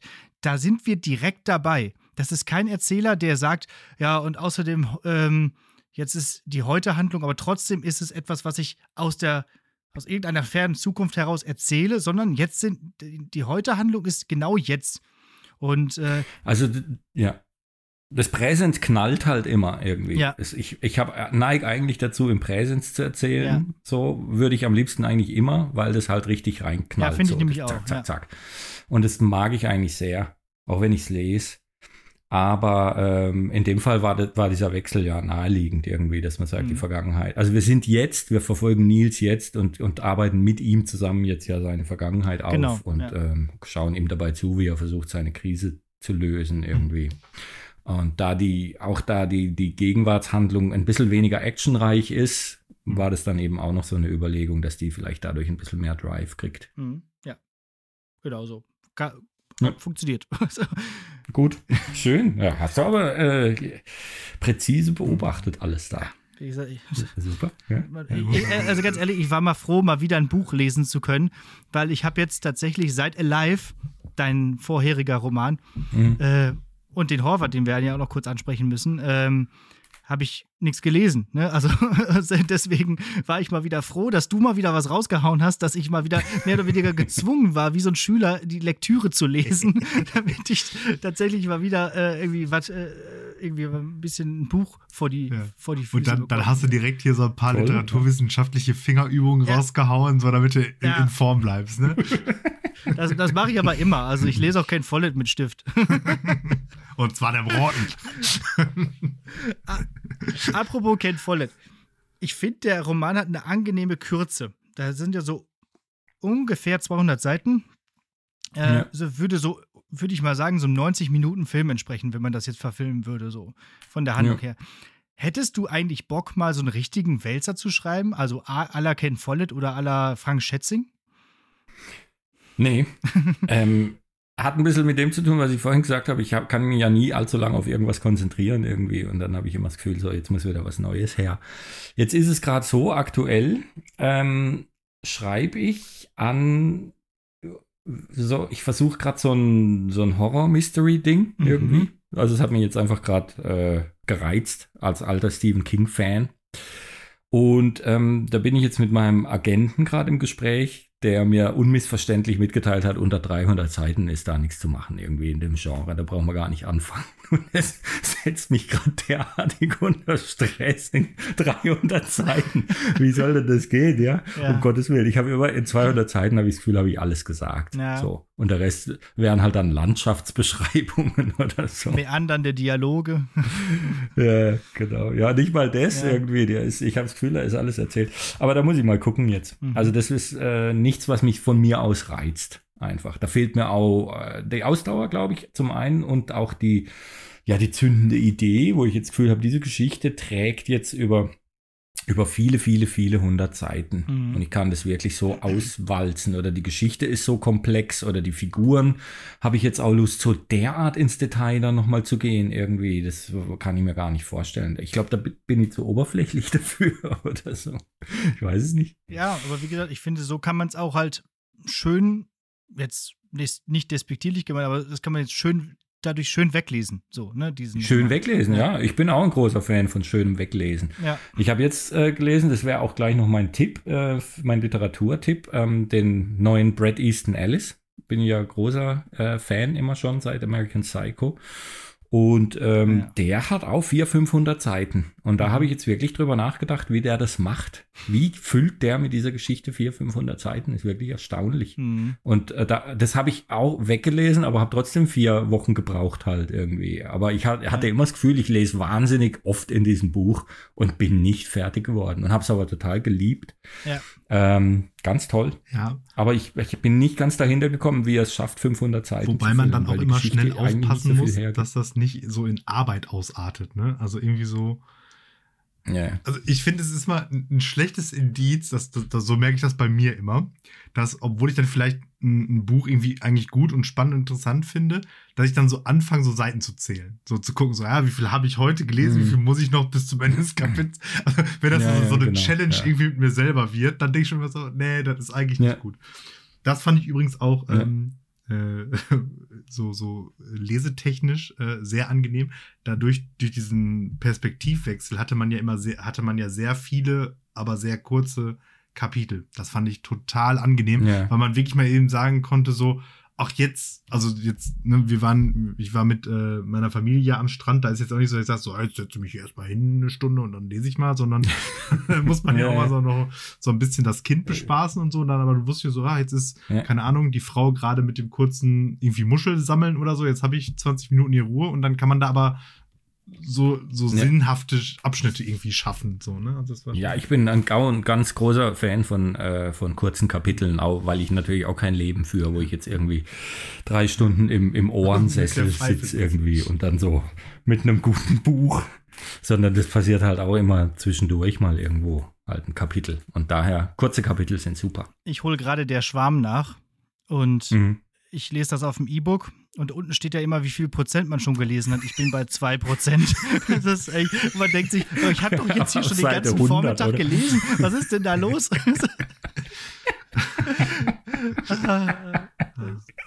Aber manchmal kann man sich auch so richtig in solche Wälzer verlieren. Also ich habe diese 20. Jahrhundert-Trilogie von Ken Follett zum Beispiel gelesen, weil ich ja auch als qua, qua Geschichtslehrer relativ geschichtsinteressiert bin. Und das sind ja dann insgesamt, glaube ich, 3000 Seiten. Und ich war am Ende tatsächlich so ein bisschen enttäuscht, dass es vorbei war, weil man hatte sich so mit diesen Charakteren und so irgendwie. Hm. Äh, ja, bekannt gemacht und man wollte irgendwie trotzdem noch wissen, was passiert denn jetzt noch und noch mehr und so. Äh, das das finde ich auch manchmal irgendwie schön. Das ging mir übrigens auch bei dem Roman so, dass ich irgendwie schon, nachdem man die ganzen Leute so kennengelernt hatte, ja, was ist denn jetzt noch so? Also man, man fühlte sich hm. schon so ein bisschen bei denen irgendwie heimisch da in ah, Feldhausen und dachte dann so, ja. und wie geht jetzt ist auch schon zu Ende? Auch schade. So. Ja. ja. ja, das ist super. Aber das Verlieren in so einem Roman, das ist ja schon das Tolle. Und das geht wahrscheinlich dann nur mit längeren Romanen, aber da gibt mein Leben gibt es nicht so her. Wobei ja. ich es geschafft habe, auch unlängst, ähm, habe ich, äh, ich war ja äh, nominiert für einen Preis letztes Jahr, den äh, von Sebastian Fitzek, den äh, Victor-Preis, den der ins Leben gerufen hat. Und da war ich, waren wir drei in der Endausscheidung. Und da habe ich, äh, hat gewonnen dann letztlich ein Engländer mit einem so einem 800 Seiten Krimi, der mhm. aber im 16. Jahrhundert spielt, irgendwie Gott. auf einem Schiff. Und dann dachte ich, jetzt muss ich mir das doch mal durchlesen, da, was der da schreibt, irgendwie, wer da gewinnt gegen mich. Und muss sagen, er hat natürlich völlig zurecht gewonnen, irgendwie. Also äh, ganz klar, das ist natürlich ein anderes Kaliber. Aber da konnte ich mich auch richtig verlieren drin mhm. irgendwie. Und da habe ich mich auch wirklich jeden Abend gefreut, wieder auf dieses Schiff mhm. zurückzugehen und diese unmysteriösen äh, Begebenheiten da jetzt irgendwie auf die Spur zu kommen, was da eigentlich los ist auf diesem Schiff. Das war wirklich ganz toll. Hat er fein gemacht. Der Tod und das dunkle Meer heißt es äh, Stuart Thornton oder so. Muss ich nochmal, schreibe ich euch, vielleicht könnt ihr das in die Show Notes machen. Ähm, toller Roman, toller, außergewöhnlicher Krimi. So, vielleicht apropos Krimi. Ist das, ist das eine Überleitung? Wir haben nämlich noch äh, ein Thema hier auf, auf dem äh, Tacho. Ähm, zum ersten Mal kommt äh, Corona, zwar nur ganz am, am Rande, aber kommt eben vor in, in dem Roman. Äh, und im äh, ähm, dritten. Horvath auch im, richtig. Im dritten, also im da ist, Horvath, ne? Ja. Genau, da ist es ja so quasi ja. Hauptthema, ne? Äh, Unterricht äh, mit Corona und so. Ja, also ich glaube, bisher der einzige Corona-Roman. Ich habe noch keinen, ja. keinen, von keinem gehört und irgendwie keinen gelesen. Ich weiß es nicht. Ja, die. Weiß auch nicht, ob Leute Corona-Romane jetzt unbedingt brauchen, aber es ist ja eigentlich keiner. Es ist halt, äh, ich war, ich war froh drum, eine Variation wieder reinzubringen in diese Beschreibungen von Unterrichtsszenen. Mhm. mhm. Weil das ist ja, da habe ich jetzt das Gefühl, da hat man jetzt auch alles erzählt. Also Klassenzimmerszenen irgendwie hatte ich jetzt schon mit dem ersten Roman, mit dem Klassenfeind und dann mit dem ersten Teil von Horvath. Und da war ich froh um die Klassenfahrtsidee, so, mhm. wo man das wieder auflösen konnte und Schüler dann eben nochmal in einem anderen Kontext zeigen. Und dann war ich auch froh, einfach um diese Idee, Fernunterricht, ähm, äh, Digitalunterricht, wo dann ähm, ja die Unterrichtsdynamik und die ganzen Stories, die man da erzählen kann, einfach auch nochmal andere sind und nicht diese typischen Schul-Klassenzimmer-Szenen. Stimmt, das bot sich dann an. Und mhm. daher bin ich jetzt nicht unfroh, dass es wahrscheinlich keinen vierten Teil gibt, weil da wüsste ich jetzt nicht, wie man es nochmal variieren könnte. ähm, da, ja, das heißt, äh, Corona, aber genau, jetzt in, in dem Roman, jetzt hier, ähm, äh, der kommt ja quasi am Rande vor. Wäre das jetzt auch so etwas, was du immer wieder einbauen wirst, dass deine äh, Gegenwart sozusagen in einer Zeit, in einer Welt spielt, in der Corona mal gewesen ist oder so?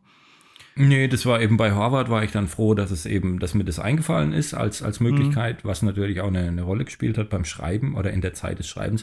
Und der ähm, letzte Sommertag habe ich, den habe ich dann einfach geschrieben im ersten Lockdown. Mhm. Ähm, ich hatte viel, ich hatte schon mal eine Version, eine zweite große Inspiration war die, die Fernsehserie Friday Night Lights. Äh, die kennt kaum jemand. Das ist mhm. eine amerikanische, eine, eine, spielt in einer texanischen Highschool und ähm, eigentlich rund um die Footballmannschaft dieser Highschool. Und ist eine, ist glaube ich so meine Lieblingsserie, die all diese Gefühle, die ich versucht habe in den Sommertag irgendwie reinzubringen und die auch Boys of Summer und das, was ihr auch alles jetzt beschrieben habt, ähm, die das auch alles macht. Einfach mhm. so, dieses Jungsein und dieses, ja, auch diese, die, die, das Fußball in dem Roman eine Rolle spielt, ist eigentlich der Serie auch geschuldet. Dort war es American Football. und ähm, das ist, äh, hatte ich wirklich vier, fünf Jahre habe ich an dem Sommertag rumgemacht mhm. und dann eben durch diese Stephen King äh, Inspiration dann im ersten Lockdown das geschrieben und dann wusste ich, okay, das muss 90 spielen, weil 90 ist der magische Sommer und 30 Jahre später erster Lockdown.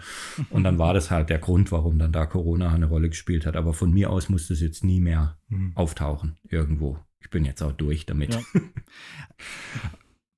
Ich, ich dachte äh, beim, beim Lesen so ein bisschen auch von wegen magischer magischer Sommer und so auch ähm, nicht an diese Serie, die du gerade erwähnt hast, weil die kenne ich auch nicht, aber so an mhm. American Pie 2. Da ist ja auch so dieser, dieser, ähm, dieser Satz von, ich glaube, Kevin sagt das an der Stelle, wir fahren alle an den See. Und dann spielt halt diese Handlung irgendwie an dem See. Und ich, das, du brauchst nicht mehr. Du brauchst für einen Trailer oder so, brauchst du nicht mehr als diesen Satz, wir fahren alle ja. an den See. Und du weißt genau. sofort, was passiert. Du weißt, ja. äh, was es für Krisen gibt, was es für, für Spaß gibt. Äh, und genau das äh, fühlt sich äh, in dem Roman zumindest in der ja, Vergangenheitshandlung auch so an. Du kannst eigentlich aus diesem Satz auch jedes Genre jetzt verfolgen. Es könnte auch ein Slasher-Film werden. ja, richtig. Oder genau. du kannst alles daraus machen aus diesem Satz. Großartig. Ja, wir fahren alle. Also mich spricht er jetzt schon direkt an, dieser Satz. Und ähm, wichtigste erste Sätze. Ja da würde ich direkt auch nochmal auch noch mal anschließen, wo wir hier gerade wieder so ein bisschen im, im, im, im äh, cineastischen äh, Bereich sind. ähm, weil diese echte Seeparty ähm, hatte ich ja auch nicht, habe ich erzählt, aber mir ist bei dem Roman auch direkt ein Film eingefallen und der schon sehr früh mit mir dieses, ah ja, irgendwann ist dieser letzte Sommertag und irgendwann ist das vorbei und irgendwann löst sich mhm. das auf und so weiter ist. Und das ist die, äh, die, die deutsche Komödie Schule. Sehr kreativ. Oh ja. Mhm, ja, Ja, habe ich ja, gesehen, ja. glaube Mit ich. Axel ja. Stein, der spielt auf jeden Fall mit und D Daniel Brühl. Daniel Brühl, glaube ich, auch, ne, genau. Und dieser Ja. Film, der ist rausgekommen, ich weiß nicht mehr ganz genau, ich, da war ich so kurz vorm Abitur und da konnte man natürlich dann logischerweise total äh, äh, relaten irgendwie und sich identifizieren so, aber gleichzeitig geht es ja in diesem Film auch sehr um dieses was ist danach und dieses Loslassen können von, von Jugend und von Schule Mhm. dann eben halt auch als, als, als äh, soziales Becken irgendwie so.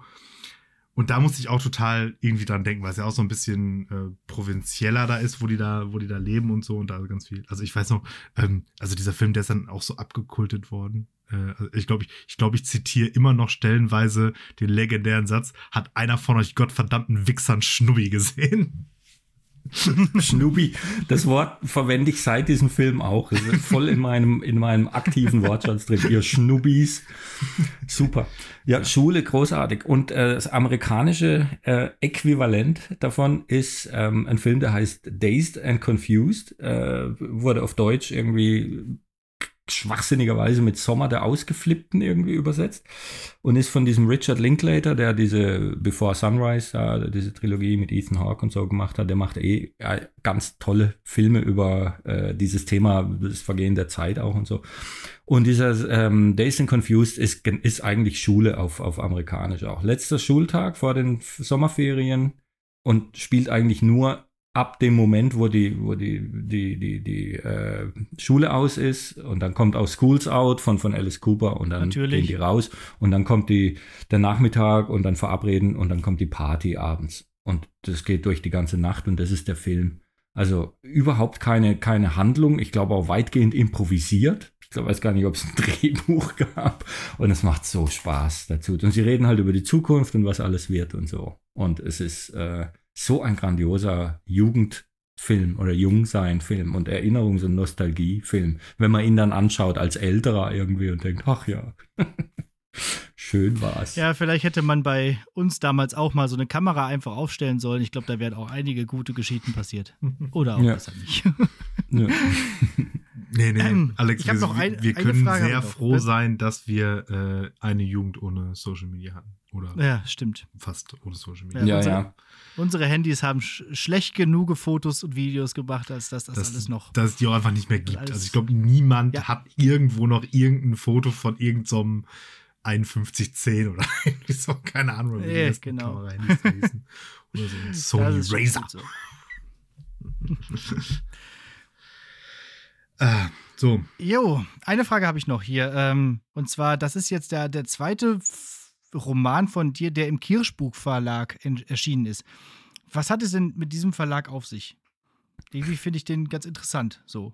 Ja, die machen tolle Sachen. Die haben, Ja. ähm, die gibt's noch nicht so lange und die haben eigentlich ein, ein Programm entwickelt, ursprünglich mal, eine Software, die also einen Plot analysiert auf bestimmte Daten hin. Und äh, das ist für Verlage ganz Mhm. interessant, irgendwie, die, die relativ schnell auch äh, ermitteln können, ähm, wie viele Figuren es da gibt, welches Geschlecht diese Figuren haben, Redeanteile, Männer, Frauen und so weiter irgendwie. Und die können irgendwie ganz viele Daten äh, in kürzester Zeit aus so einem Roman raus, was für Verlage wahnsinnig interessant ist, um so einen Krass. Überblick über ein Mhm. Manuskript zu erhalten, irgendwie mal so prinzipiell auch. Und ähm, das, so haben die angefangen und jetzt machen die, glaube ich, so seit drei Jahren oder so, bringen die eben Bücher raus und haben eine äh, Reihe von sehr interessanten Sachen. Und ähm, eine, so eine dystopische, postapokalyptische Trilogie von so einer jungen Autorin, die mir gut, habe ich den ersten Teil gelesen, hat mir sehr gut gefallen. Äh, Wir Verlorenen heißt es, Mhm. der erste Teil, aber weiß ich die Autorin gerade nicht. Und noch einen ganz tollen Roman, den ich letztes Jahr sehr geliebt habe. Ähm, der heißt, glaube ich, sogar Der letzte Tag. Aber geht um was ganz anderes. Äh, eine ganz, ganz tolle Geschichte. Also so letzter Tag vor dem Weltuntergang. Ähm, Ach so. weiß gar, Stefan, ah, wie heißt der Autor aus Köln? Stefan irgendwas. Müssen wir auch irgendwie noch ergänzen. Ja, Ähm, könnt ihr war, mal bei ich, mein- Instagram mein, gucken. Genau. ja, mein Lieblingsbuch äh, letztes Jahr. Mir ausgesprochen gut gefallen. So, äh, diese Geschichte, die er da um diesen letzten Tag rum gebastelt hat.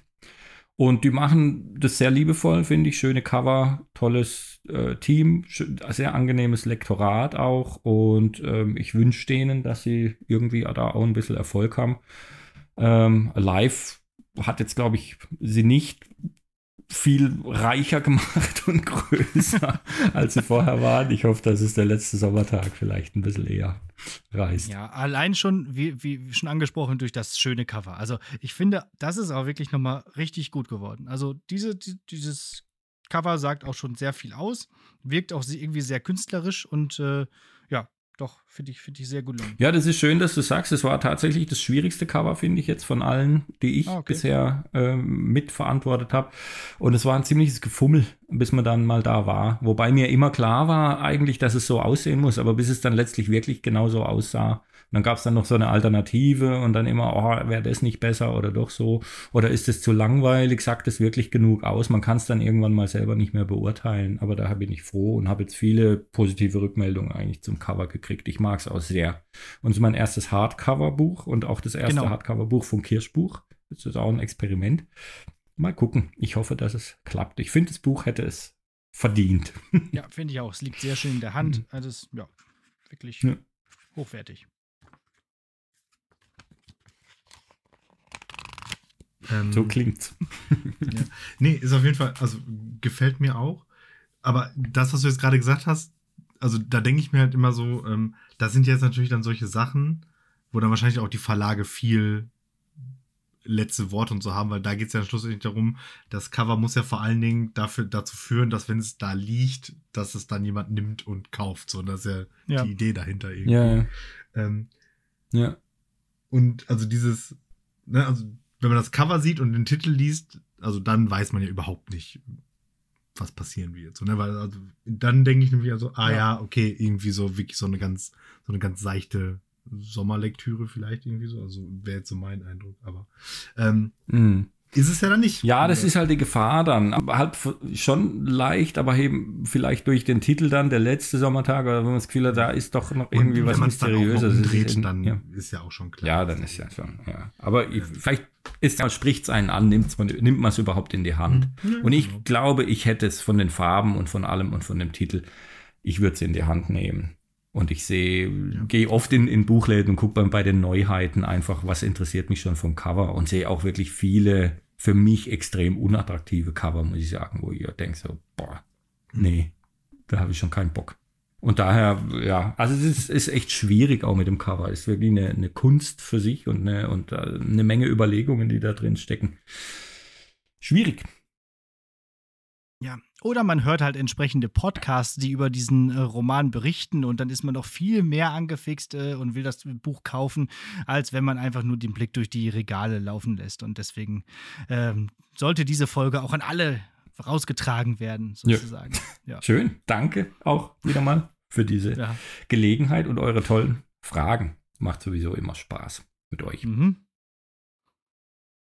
Ja, finde ich auch. Ich würde auch sagen, wir haben alles über den Roman gesagt, was man irgendwie so sagen kann, ohne ja. jetzt auch irgendwie groß zu spoilern. Ja. Und äh, ja, dann bleibt uns auch nicht mehr so viel übrig zu tun, außer vielleicht noch eine Hausaufgabe und vielleicht noch die Passage aus dem Roman, die du ja vor. Ja. Äh, genau. Ich habe hab noch was, was ich eigentlich ähm, am ja. Anfang vielleicht doch noch will. Ich habe ja nach dem, nach, dem, nach dem perfekten Sommertag oder so gefragt, und da ist mir dann aufgefallen, okay, also das ist jetzt bei, bei Mark offensichtlich hier Last Boys of Summer, das dazu der zu, dazu passende Soundtrack ist, ist jetzt, glaube ich, irgendwie klar geworden. Ähm, ich habe aus dem Jahr 2003 auch noch ein Sommerlied. das ist ein bisschen, bisschen peinlich, aber das Schlimme ist, weil das halt zu dieser Zeit eben als Sommerhit eben auch dann da ewig und überall lief und wie auch da damals, das war noch die Zeit, wo man einfach tagsüber MTV angemacht hat mhm. oder Viva und das war dann die Musik, die man gehört hat tagsüber. Ähm, Buddy featuring DJ Wave ab in den Süden.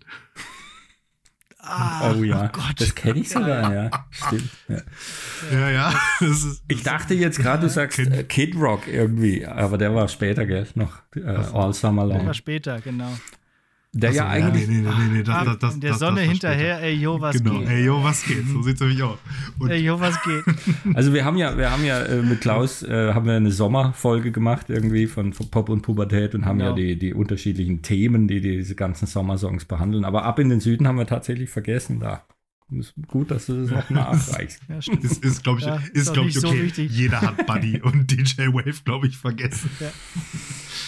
Genau, einen so Sommersong kann ich noch hinzufügen, vielleicht auch als letzten Song für die Playlist für heute, äh, nämlich, ähm, der ist mir auch noch so aufgefallen, oder äh, jedes Mal, wenn ich den höre, denke denk ich auch sofort an Sommer. Ich weiß nicht, ob ihr ihn kennt, von den Black Keys, äh, Gotta Get Away. Hm. Der ist auf dem Album Turn Blue von 2014. Und das ist so ein bisschen so, so ein äh, Rolling Stones-mäßig klingendes Stück, äh, halt Black Keys, so, so, so Schweinerock. Und äh, ich finde, das ist auch so ein Lied, das, das ist, äh, da geht sofort die Sonne auf, wenn man das hört. Ich glaube, ich hatte das sogar mal als Wecker, weil man dann sofort happy ist. Ja, die haben ein paar so Lieder. Die Black Keys sind da wirklich äh, sehr Ja. süchtig machend. Lonely Boy von El Camino Ja. hat, war bei mir dieses äh, Black Keys Lied. Ja, Ja, super. Ja, ja. okay. Ähm, Hausaufgabe, Damit wir haben schon durch. ein paar genannt, gell? Ich habe also Literaturtipp Ja. wäre auf jeden Fall The Shards von Brad Easton Ellis.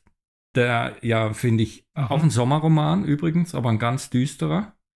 Und ähm, der, der, das ist jemand, der mir auch Angst machen kann, so. Also der schreibt auch wirklich, hat mir jetzt zum zweiten Mal irgendwie eine Heidenangst eingejagt. Der gruselt einen manchmal wirklich. Ähm, und jetzt habe ich noch eine Serie entdeckt, weil ich ja gerade so ein bisschen so Mystery, ja, Richtung ja, Grenzhorror, wobei Horror nicht Splatter oder so. Aber ich habe eine Serie entdeckt, die ich gerade Mhm. sehr, sehr, sehr, sehr gerne geguckt habe und gestern fertig geschaut habe auf Netflix. The Devil in Ohio heißt die. Miniserie, acht Folgen. Und die machen alles richtig. Die umschiffen jeden Fallstrick, der da überhaupt sich auftut. Es ist alles perfekt an dieser Serie. Und ich hatte ganz, ganz große Angst, dass sie es verkacken in der letzten Folge. Und es scheint auch kurz, als würden sie es. Und in den letzten 15 Minuten kriegen sie aber nochmal so dermaßen die Kurve. Und es ist alles genau richtig, wie sie es gemacht haben. Weil ich glaube, selbst dieses Pseudo-Verkacken ist alles total Absicht irgendwie. Es ist alles genauso geplant.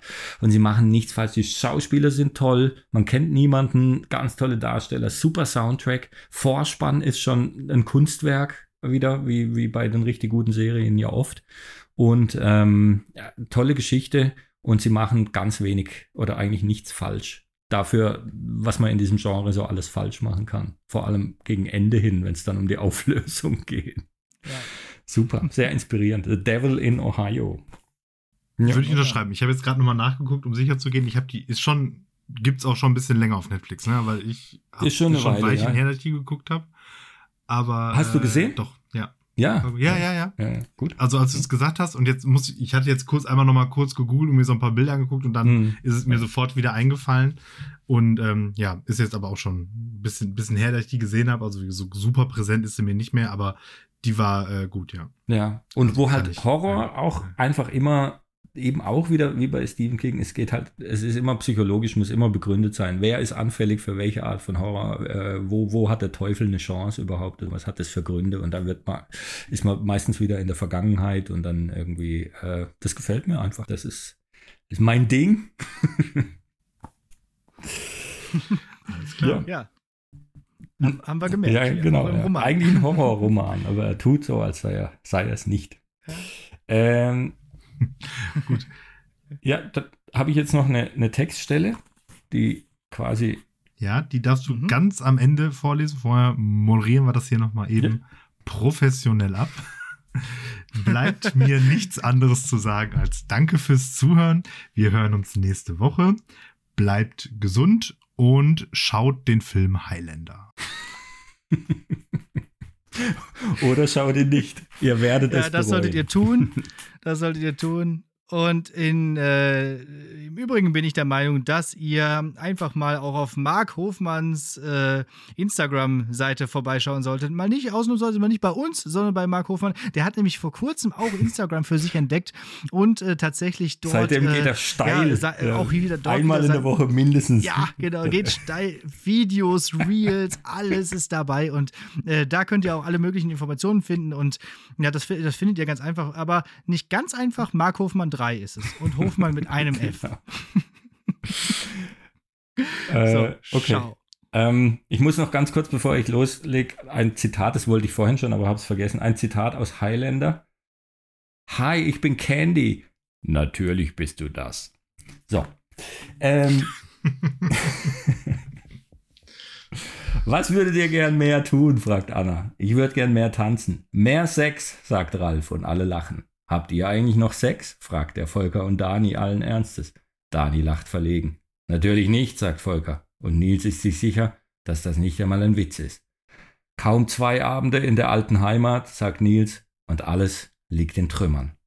Und dabei, denkt er, haben sie noch nicht einmal über das Thema gesprochen, um das sie alle in diesem Raum schon den zweiten Abend auf Zehenspitzen herumschleichen. Das Thema, das keiner von ihnen offen anspricht, das Nils seit 30 Jahren wie ein dunkler Schatten begleitet, ohne dass er je mit jemandem darüber gesprochen hätte. Als gäbe es zwischen ihnen ein schwarzes Loch, das sie alle verschlingen würde, wenn man ihm zu nahe käme.